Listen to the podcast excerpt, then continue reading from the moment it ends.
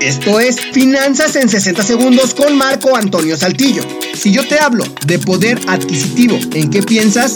El poder adquisitivo es justamente lo que una cantidad determinada de dinero puede comprar. Por ejemplo, hoy en día 15 pesos tienen el poder de compra de un kilo de tortillas. Entre más bienes o servicios pueda comprar una moneda, mayor será el poder adquisitivo de la misma. Pero, ¿de qué nos sirve saber esto? Sencillo, el poder adquisitivo de una moneda varía con el tiempo, pero también varía si la comparamos con otras monedas del mundo.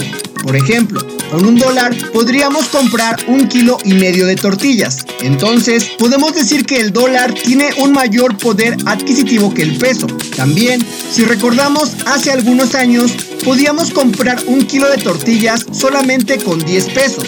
Entonces podemos decir que hace unos años el peso tenía un mayor poder adquisitivo que hoy en día.